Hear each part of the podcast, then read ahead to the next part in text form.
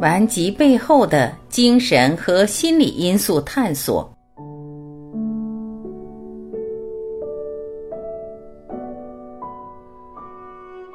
疗愈背后真正起作用的法器是，通过疗愈这么一个机缘，或者叫法缘，然后让你改变，改变才是通往治愈的最终极的法门。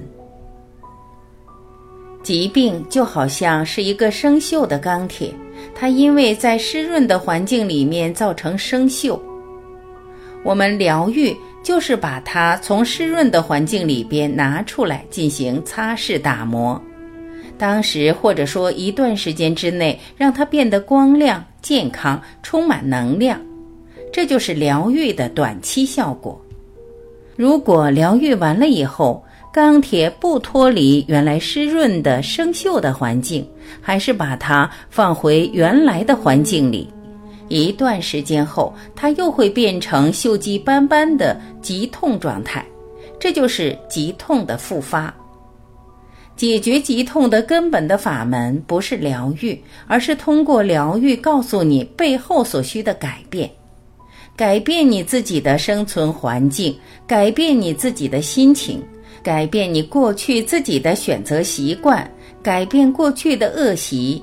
然后才能真正的实现长久的根本性的治愈。很多人的疾病长时间的不好，反反复复，一段时间好了，过一段时间又不好了，或者是说长时间的不好，偶尔好，或者说长时间的一直都不好，即使使用通过正规的医疗手段，也不能根除。这时就要认真的思考它背后真正起作用的精神因素和心理因素。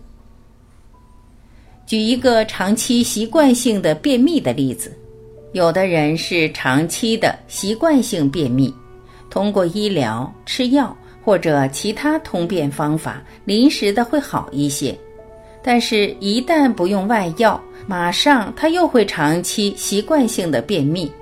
即使每天吃大量的蔬菜和膳食纤维，也不能彻底治愈。我总结过这一类的习惯性便秘，个人认为，大部分原因是因为这一类人长期的生活在一种怨恨、对立、抱怨、指责的生活状态，他有着各种不舒服的或者是痛苦的过去生活经历。正常情况下，这些怨恨。对立、抱怨、指责记忆都是精神垃圾、心理垃圾、情绪垃圾。我们应该把它们就像丢垃圾一样扔到垃圾桶里，把它丢掉，远离我们。而这类长期性便秘患者往往有一个状态，就是从来不能释怀和放下，总是持有这些精神垃圾、心理垃圾、情绪垃圾。他们的身体，这就像一个从来不扔垃圾的垃圾桶。这些身体和情绪垃圾会让身体的废物堆积在自己的肠道里面，从不排泄，从而造成长期的习惯性便秘。身体和心理是会互相配合的，精神上的功能紊乱会造成身体上的功能紊乱。我看过的一个典型案例就是。他天天吃很多的蔬菜等富含纤维素的食物。按照医学上的角度来说，你饮食里边有这么多纤维性的食物是不应该会造成任何的便秘的。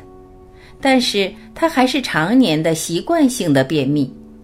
我认为就是因为他的精神性因素不愿意排除自己的这些精神垃圾，身体进行了相应的配合，造成便秘。习惯性便秘是这样的，其他的一些不容易治愈的疾痛，也都有着类似的精神因素和心理因素在起作用。那么，对于这类患者，相应的疗愈措施不仅应该有医学上的措施，更应该分析这些顽疾背后的心理和精神因素。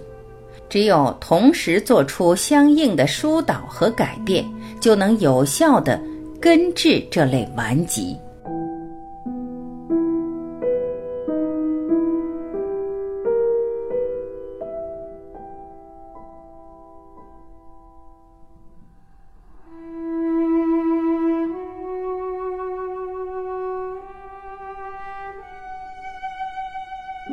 感谢聆听，我是晚琪，我们明天再会。